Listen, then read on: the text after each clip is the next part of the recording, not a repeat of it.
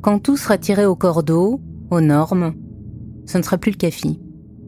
Quand il n'y aura plus une douche installée en plein milieu d'une chambre, défiant toutes les règles de l'architecture intérieure, quand on ne s'écrasera plus à quatre ou cinq sur un matelas posé par terre pour regarder une vidéo, ce ne sera plus le café. Voilà. Ce sera autre chose. Un lieu de retrouvailles. Normal. Ces mots, ce sont ceux de Dominique Roland. Quand la démolition du café est enfin actée par la mairie, cet anthropologue décide de venir au camp récolter les témoignages des derniers habitants qu'elle rassemble dans un livre. Petit Vietnam. Est-ce qu'ils reviendront quand même? Alix m'a dit hier que si, peut-être. Mais tous les ans, non, c'est pas sûr. Ça dépend de comment ça sera avec les nouveaux bâtiments.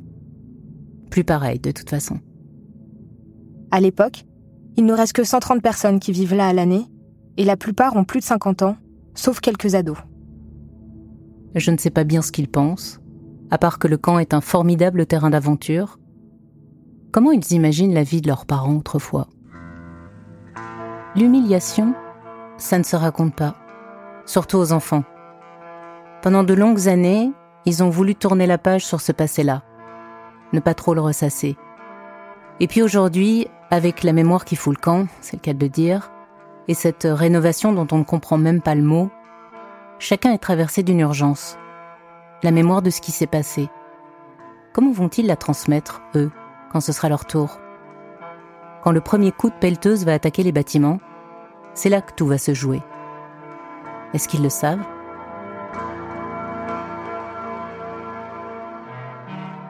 Je suis très émue en relisant ces mots, 14 ans après. Ils me paraissent tellement prophétiques. J'ai parcouru beaucoup de chemin depuis cette conversation avec Dominique. Pourtant, ces questions n'ont jamais autant résonné dans ma tête. Je suis Alix Douard Sinoretti et vous écoutez le dernier épisode de Vietnam sur Lot. Ce camp-là est un monument. Bon, il n'est pas beau à voir, mais c'est un monument. C'est ici, au CAFI, que les familles de rapatriés ont été logées provisoirement dans ces baraquements. Là, c'est vrai que c'est un camp, hein. c'est un ancien camp militaire. On n'a aucun regard sur l'extérieur. C'est une cité qui est un petit peu isolée. Donc ce sont des souvenirs pénibles. C'est un petit peu un monde à part.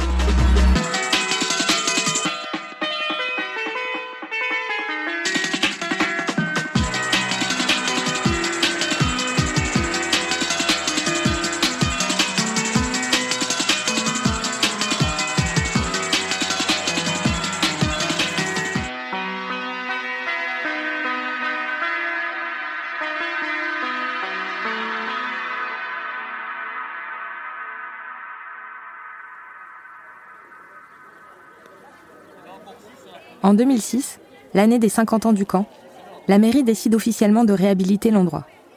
Mais il faut attendre 2009 pour que les travaux débutent vraiment. Dans l'intervalle, je reviens au camp l'été pour la fête du 15 août, et on fait comme si de rien n'était avec les cousins. On sait que les travaux vont arriver, mais on est dans le déni. Et puis, après trois ans de tractation entre l'Agence nationale de rénovation urbaine et la mairie, pour définir un projet viable financièrement, la démolition commence. Initialement, le projet prévoyait de reloger les habitants hors du camp dans des HLM parsemés dans différentes villes. Il y a eu dans la même période des études réalisées par des cabinets euh, urbanistes qui ont essayé de dresser à la fois un état des lieux et une perspective de réhabilitation du CAFI. Tout cela n'a pas abouti. Mais encore une fois, ce, ce n'est pas de mon fait. Nous n'avons encore menacé personne d'expulsion du CAFI. Vous n'aviez pas utilisé le terme expulsion, mais bon, qu'est-ce que c'est euh, que de demander à des personnes de remettre des clés à la mairie de, de leur logement Euh, Moi, j'appelle ça Alors, une expulsion. Non, monsieur.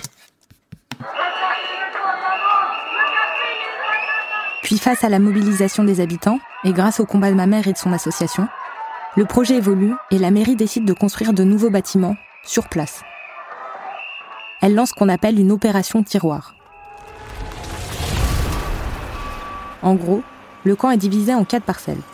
Sur la première parcelle, celle restée inoccupée depuis l'incendie de 2004, on démolit les anciens baraquements et une première salle de logements sociaux est construite.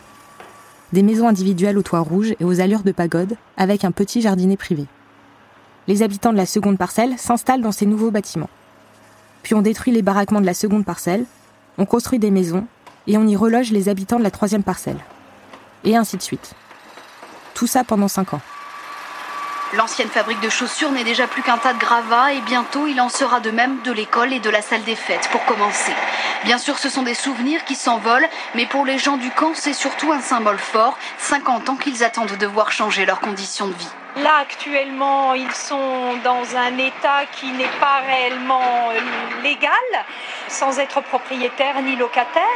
Et donc, euh, ils pourront au moins avoir des, droits.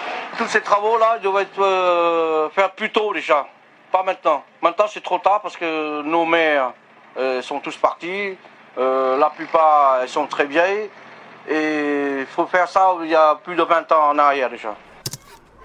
L'ancienne école primaire désaffectée, où on jouait avec mes cousins, est définitivement détruite. Idem pour les deux épiceries de produits exotiques qui sont remplacées par de vraies boutiques, toutes neuves. Petit à petit, à mesure que les gens sont relogés, les rues du camp se vident. Les portes qui étaient toujours ouvertes sont maintenant fermées. Dehors, les grandes tablées et les odeurs de buncha disparaissent.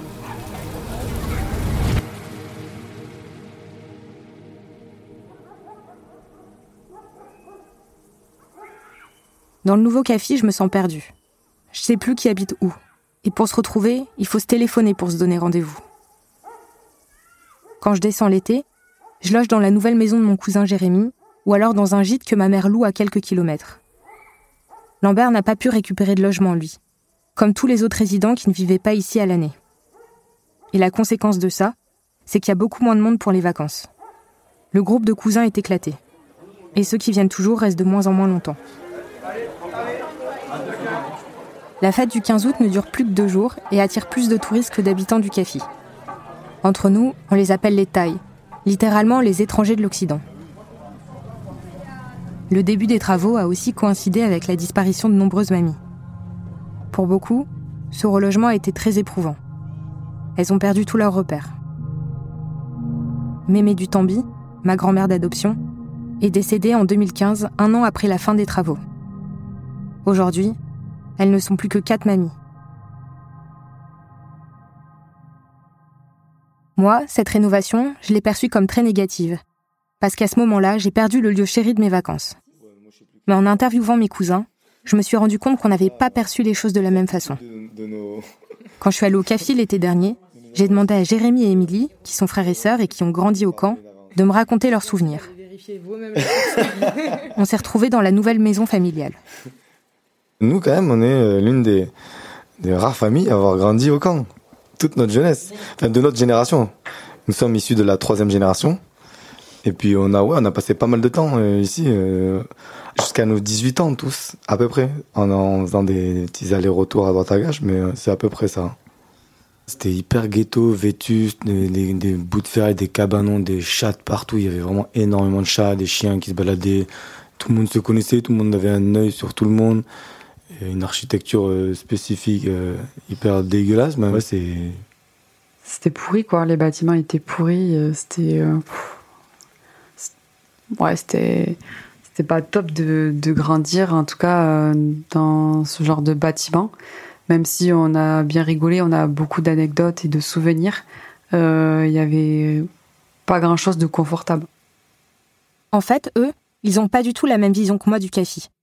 Eux, ils mettaient les petits plats dans les grands pour que nos séjours d'été soient inoubliables. Mais en fait, à l'année, c'était très dur. Et ça, je m'en rendais pas compte à l'époque. En même temps, Jérémy et Émilie sont d'accord pour dire que depuis la rénovation, quelque chose a changé. C'est un endroit hyper mystique et spécial, exotique et spirituel et tout plein de trucs, avec une, une, aura enfin, propre à ici. Donc c'est ça qu'on est en train de perdre avec les logements sociaux, ça devient tout lisse. Des gens de l'extérieur, euh, vu que c'est des logements sociaux, ça marche sur lisse, donc c'est des gens d'extérieur qui viennent. Il y a des gens qui viennent habiter ici, on ne sait même pas qui ils sont. Les personnes dont parle Jérémy sont d'autres familles françaises éligibles à un logement social qui se sont installées ici sans avoir de lien avec l'histoire du lieu. Jamais, au grand jamais, vous ne m'avez entendu, ni moi, ni monsieur le maire, qui quand même, municipalité est propriétaire des lieux. Jamais, vous ne nous avez entendu dire que des personnes extérieures au camp habiteront au camp. Jamais, jamais, jamais. Ce qu'on a tous perdu, je crois, avec la rénovation, c'est le sentiment de communauté, d'appartenance. En faisant ce podcast, j'ai réalisé pourquoi la menace de la fin du café remuait autant ma mère. La fin du café, c'est la disparition de la mémoire, mais c'est aussi la destruction de nos racines à nous tous, les descendants. J'en ai parlé avec une de mes cousines du camp, Chloé. On a le même âge toutes les deux. Elle vivait en banlieue parisienne et revenait tous les étés pour voir sa grand-mère. J'avais vraiment l'impression quand j'arrivais ici que bah, je revenais un peu chez moi quelque part, ce qui était très bizarre parce que je suis française autant que vietnamienne. Mais ce côté de revenir au camp, c'était vraiment cette espèce de réenracinement et ça, c'est un truc qui est particulier parce que on a une double culture, on a une double identité, mais on est dans un pays où on, on est plus euh, forcé entre guillemets de développer l'appartenance à la culture française. Et ici, c'était un peu comme euh, bah, la respiration aussi de pouvoir exprimer cette partie vietnamienne que t'exprimes pas forcément quand tu es euh, avec tes amis français et ta famille française ailleurs quoi. Chloé était juriste et puis a trois ans, elle s'est reconvertie. Elle s'est formée comme chef et c'est par la cuisine qu'elle renoue avec ses racines maintenant. Elle a même construit un food truck au café l'été dernier.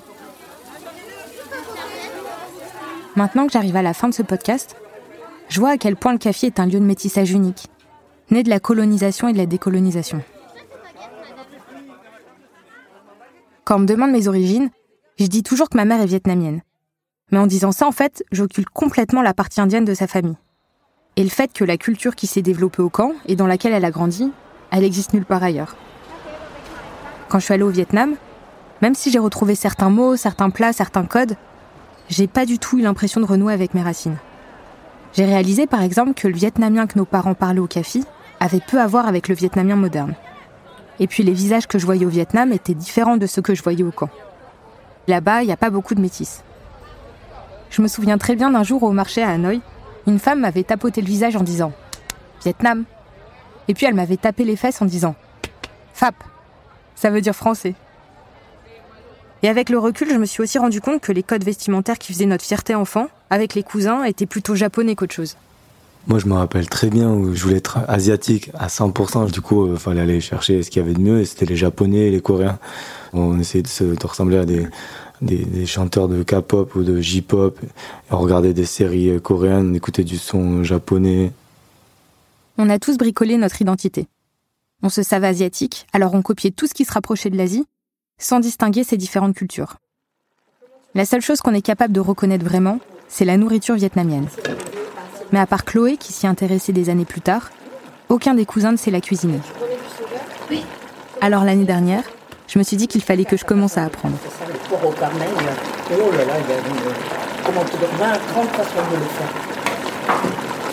le au caramel, je le fais brûler aussi.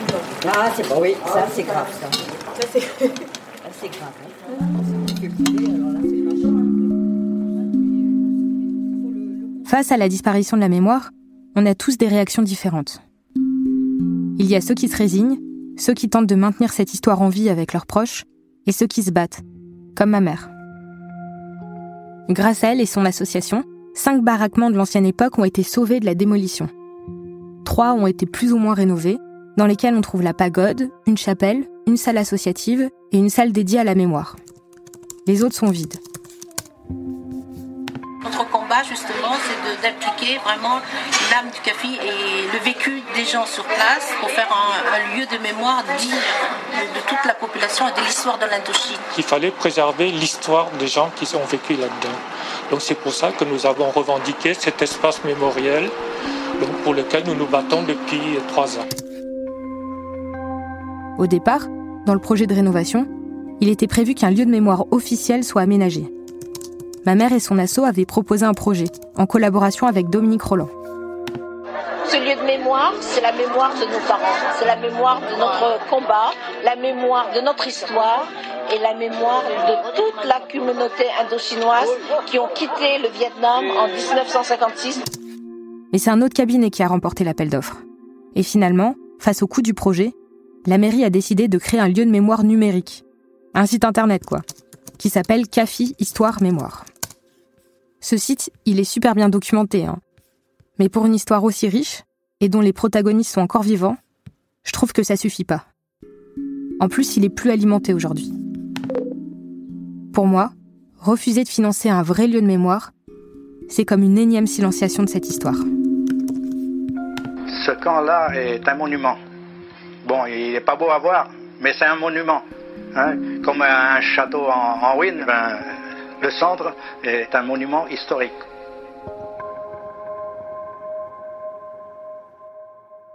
La salle qui devait servir au lieu de mémoire est restée vide quelques années, et puis ma mère et son assaut ont décidé de l'aménager avec les moyens du bord.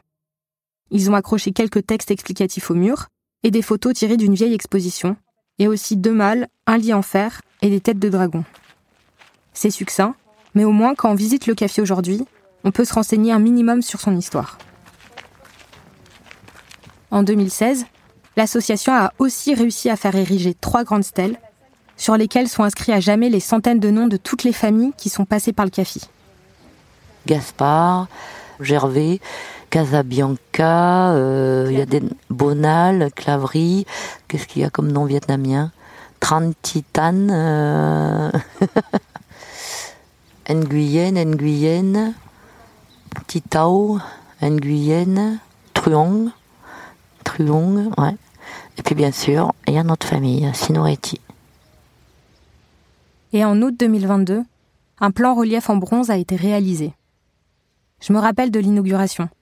C'était un sacré événement pour ma mère. Bonjour à nos amis du camp, aux anciens du camp et amis venus des coins de France pour partager avec nous ce moment de convivialité et de retrouvailles. Ce, ce plan relief, il représente l'ancien CAFI, mais aussi ses habitants, des femmes qui travaillent dans les champs avec des chapeaux coniques. Ce plan relief que nous avons réalisé est dédié à tous ceux qui ont vécu la vie dure dans ce lieu et particulièrement à nos mères. Aujourd'hui, alors que je termine ce podcast, je comprends que c'était sans doute ça qui a animé ma mère depuis tant d'années. Donner à entendre et à voir les vies oubliées de ses parents. Quelque part, c'était la mémoire des parents aussi. Hein. C'est surtout la mémoire de mon père, qui lui a toujours trouvé injuste qu'on reste dans ce camp dans des conditions pareilles, peut-être. C'est peut-être inconscient, j'en sais rien, mais, mais je, je, me devais de le faire parce que j'étais lancée là-dedans et euh, j'allais pas laisser tomber. Mon histoire, la blessure, la blessure, c'est que quand on arrivait au camp, mon père était malheureux et je l'ai toujours vu malheureux au camp et je ne comprenais pas pourquoi. Je savais pas sa vie d'avant, je savais pas qu'on a été spolié, je ne savais pas qu'on a été ceci, on a été cela. On aurait pu vivre mieux, mais voilà, parce que parce qu'on a été abandonnés tous là-dedans. Je pense que pour mes parents surtout, pour mes parents, je suis euh, je suis indignée, voilà. Parce qu'ils ont, ils ont vécu comme des. Comme, pas des pestiférés, pas comme des pauvres, mais comme des. Des no man's quoi. Voilà, ils attendent. Ils attendent quoi? Ils attendent la mort. Parce qu'ils ne savaient pas où aller. Et puis quand, quand, on a grandi, les parents, ils, ils ont construit leur vie. Ils veulent plus bouger. Ils sont restés sur place parce qu'ils ont les magasins, ils ont leur pagode, ils ont, ils ont leur habitude. Voilà, c'est triste, mais il euh, ne faut jamais recommencer quelque chose comme ça. C'est pas digne. Ça va, maman? Oui, oui, ça va. Ce tremblement dans la voix de ma mère, j'ai pas l'habitude de l'entendre. Même si elle a accompli un long chemin, tout est encore là, intact. Son sentiment d'injustice adulte et son incompréhension de petite fille. Elle non plus, personne ne lui a jamais rien expliqué sur l'histoire de sa famille sur l'endroit où elle était née.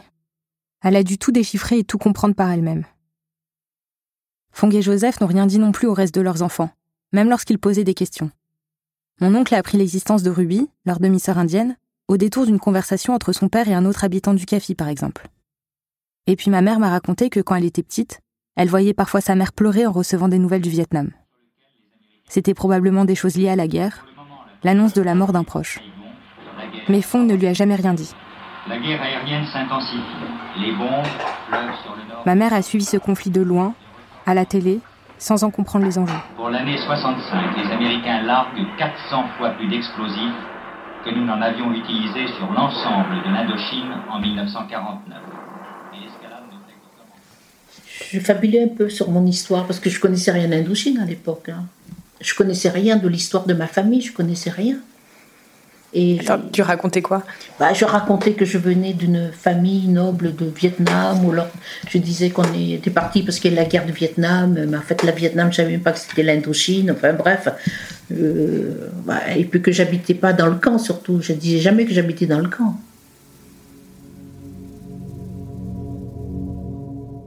Ce flou entre guerre du Vietnam et guerre d'Indochine, que j'ai moi-même ressenti au lycée, je le vois différemment aujourd'hui. En fait, pendant longtemps, ces deux guerres ont été dissociées dans l'historiographie française. Mais aujourd'hui, beaucoup d'historiens s'accordent pour dire que ce sont deux phases d'une longue guerre de 30 ans, de 1945 à 1975. D'ailleurs, du point de vue vietnamien, ces guerres ne forment qu'un seul et même conflit pour l'indépendance. Ce que je perçois aussi beaucoup plus clairement, c'est comment les blessures vécues par mes grands-parents se sont transmises à ma mère, et peut-être même à moi. Par non-dit, par honte, par désir de préserver les autres ou d'aller de l'avant. Pendant longtemps, je sentais un poids énorme sur mes épaules, une souffrance dont je connaissais pas l'origine. J'avais le sentiment que pour me libérer de ça, fallait que j'aille découvrir certaines choses sur l'histoire de ma famille, et surtout celle de ma mère. Des choses qu'elle taisait. Je me sentais privée de mon histoire. Je lui en voulais, j'étais en colère. Et puis quand j'ai abordé le sujet avec elle récemment, je me suis rendu compte que sa version de l'histoire était différente de la mienne. J'étais très contente quand tu es rentrée dans l'histoire du café, parce que par rapport à l'histoire du café, tu étais obligée de, passer par moi, par la transmission. la transmission, c'est-à-dire les, souvenirs. Les souvenirs de la famille, la, peur, la misère, les espoirs. Euh, je n'en parlais jamais à personne. Bah, c'est marrant parce que moi j'avais l'impression de vouloir comprendre et qu'au contraire tu parlais pas. Donc toi, tu voulais me raconter des choses et tu avais l'impression que j'écoutais pas, et moi j'avais l'envie de comprendre et j'avais l'impression que tu parlais pas. C'est un peu problématique quand même au niveau de la transmission. Ben, c'est parce que tu n'étais pas prête et je n'étais pas prête pour te, pour te parler, je ne sais pas. Maintenant, je suis tout à fait apte à le faire. Je suis même contente de le faire. Bah, Qu'est-ce qui a changé? Ben, L'étape. L'étape où tu t'intéresses vraiment et profondément. Là, c'est du concret. D'accord. Donc c'est de ma faute, d'accord. Bien sûr, je suis pas tout à fait d'accord avec elle. Mais là où elle a raison, c'est que je n'aurais peut-être pas été capable de comprendre sa souffrance si j'avais pas fait tout ce travail de recherche. Ça, c'est l'arrière-grand-mère. Ce qui compte, c'est que nos relations se sont apaisées aujourd'hui. Ça, c'est les photos de tes tantes au Vietnam avec mon frère Raoul. C'est comme si on avait enfin réussi à dépasser ce plafond de verre de la pudeur. Tiens, voilà la ma, ma mère dans sa maison. Elle était jeune, elle était belle. Hein elle devait avoir 25 ans, là. Pendant longtemps, je m'étais dit que cette pudeur, c'était de la fierté. Qu'elle avait peur de perdre la face devant moi, sa fille. Elle m'avait souvent dit Chez nous, l'intime, ça ne se dévoile pas. Chez nous, ça voulait dire dans la famille Sinoretti, mais aussi chez les Asiatiques. Le sous-entendu, c'est que c'était culturel. Aujourd'hui, je vois bien que ce silence a d'autres racines, qu'il est lié à l'humiliation de la colonisation et de la vie au camp, à la volonté de l'administration d'étouffer les protestations, à l'absence de reconnaissance, et puis au besoin vital de s'intégrer. En comprenant d'où vient ma mère, je comprends mieux mon éducation, la dissonance que j'ai ressentie enfant. La pression énorme de la réussite scolaire, les cours de catéchisme alors que personne ne pratiquait la religion catholique dans la famille, les cours de musique classique à 6 ans, les injonctions constantes à ne pas faire de vagues. Ma mère voulait faire de nous de parfaits petits Français, nous donner ce qu'elle n'a pas eu. Et moi, née en France, vivant dans des conditions confortables et étrangère à cette histoire, je pouvais pas comprendre. Quand je fais le bilan de ces dernières années, je me dis qu'il faut en faire du chemin pour comprendre ce dont on hérite de ses ancêtres. C'est comme une chaîne d'émotions qui nous poursuit, qui s'empare de nous et qui agit sur nous à notre insu dès qu'on décide de creuser son histoire familiale, qu'on commence à tirer les fils de la mémoire, qu'on prend conscience de ses blessures et que les secrets émergent, c'est franchement déstabilisant. Je peux pas m'empêcher de me demander comment font ceux qui n'ont pas les moyens de faire ce travail d'archéologie familiale de fouiller les archives aux quatre coins du monde et d'interviewer des historiens?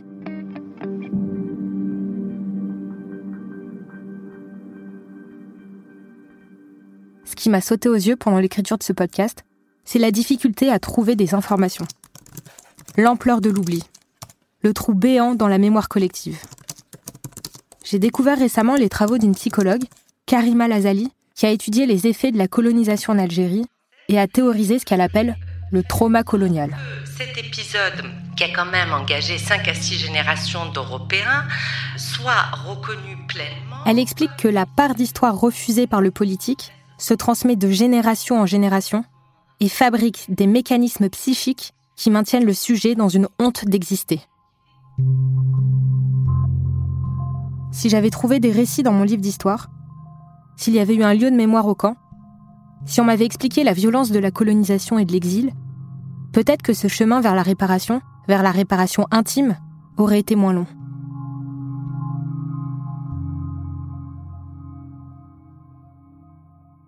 Aujourd'hui, le combat pour la reconnaissance est encore difficile.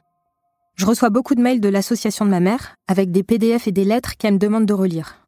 Elle contacte des députés, des sénateurs, et écrit même au président, avec l'espoir d'obtenir des réparations, et pour qu'enfin le tort qui a été fait aux rapatriés d'Indochine et aux résidents du CAFI soit reconnu. Elle m'impressionne tellement. Elle fait tout ça sans aucun bagage universitaire. Très bien, bon, je marque ça et puis. Au-delà des réparations financières, ma mère n'a pas renoncé à son projet de pouvoir un jour construire un lieu de mémoire digne de ce nom au CAFI. Bonjour, monsieur le maire de Sainte-Livrade. Moi, j'essaye de la soutenir comme je peux. Je l'aide à répéter ses discours.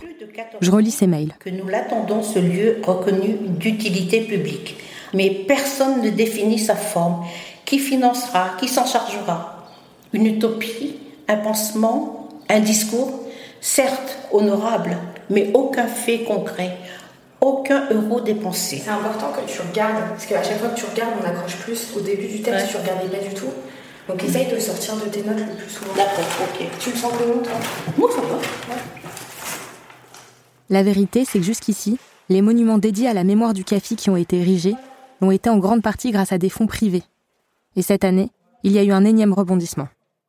Ma mère a été informée que la mairie de Sainte-Livrade est en lien avec l'UDAC CGV, l'Union des anciens combattants et des victimes de guerre du Grand Villeneuvois, pour financer la réhabilitation des derniers bâtiments en train de dépérir. Leur projet, c'est d'installer dans ces bâtiments un musée sur la mémoire de la guerre. Pas la mémoire de la guerre d'Indochine, celle de la guerre dans son ensemble.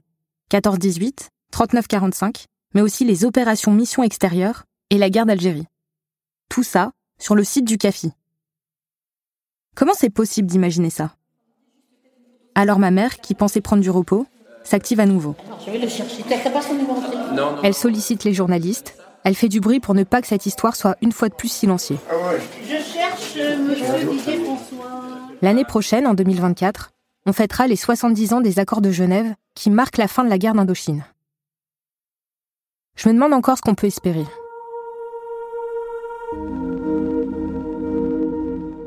Moi, j'aimerais juste qu'on préserve les murs du CAFI. Avoir un vestige de cet endroit qui m'a tant marqué. Parce que les derniers bâtiments menacent de s'effondrer et bientôt ce sera plus possible de les rénover. Ce sera trop coûteux. Et après ça, il ne restera plus que la parole. Le CAFI sera comme un ancêtre dont je raconterai la vie à mes enfants. Ma mère voudrait que je reprenne le flambeau de son association. Je sais que ce combat est crucial, mais honnêtement, j'ai pas le courage de me battre pour ça. C'est un travail trop lourd pour une seule personne, trop lourd même pour une association. C'est le combat du pot de terre contre le pot de fer. Et la voir s'épuiser année après année, ça me bouleverse. Ma réparation, moi, je la fais avec ce podcast. Et au moment où je le termine, je sais que c'est pas fini. Qu'il me reste encore des fils à démêler et surtout à digérer. Tout ça prendra du temps. Mais ce qui est sûr, c'est que quelque chose a changé. Au plus profond de moi. J'ai trouvé ma place dans la petite histoire et aussi dans la grande.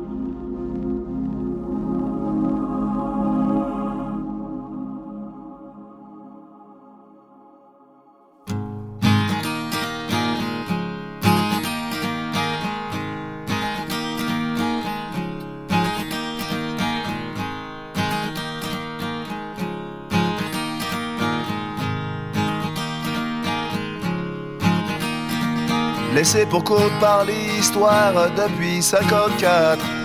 Issu d'un combat perdu et né à Sainte-Livrade. Tous les bêtises du café que les Viettes appellent l'ail, c'est eux qui faisaient la loi, souviens-toi dans le Périgordois. 1982 ou bien 83. Mademoiselle Karen, ouais, je me rappelle de toi. Fille de Harky de l'Indo, tu n'étais pas encore devenue une berlidoise, prof de kendo hardcore. C'était le dernier épisode de la série Vietnam sur Lot. Si elle vous a plu, n'hésitez pas à la partager autour de vous et à nous écrire sur les plateformes ou les réseaux sociaux.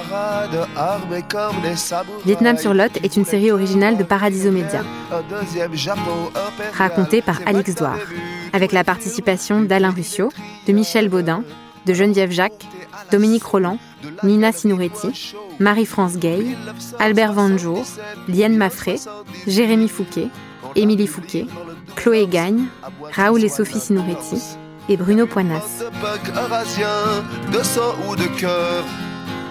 Alix Douard, Adèle Salmon et Suzanne Collin ont écrit les épisodes de la série. Le montage, sound design, mixage et la réalisation sont de Florentin Baume, assisté de Marek Panchaud à l'enregistrement et au pré-montage. Suzanne Collin est productrice. Sandrine Wendel est directrice de production. Lucine Dorso est chargée de production. Emma Seller est assistante de production. Marie Soisic Fraboulet est assistante édito et Joséphine Caro est stagiaire édito. La musique du générique est de Zarif One. Hugo Guidon est superviseur musical.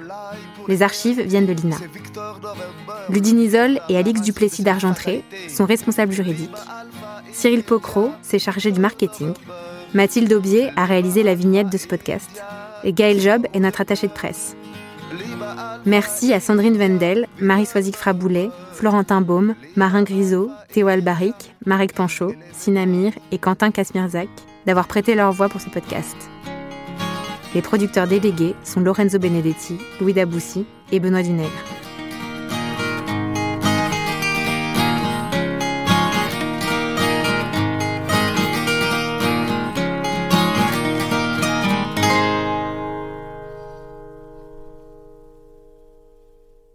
Merci au groupe La Souris Déglinguée et particulièrement à Tai Luc pour la musique du générique de fin.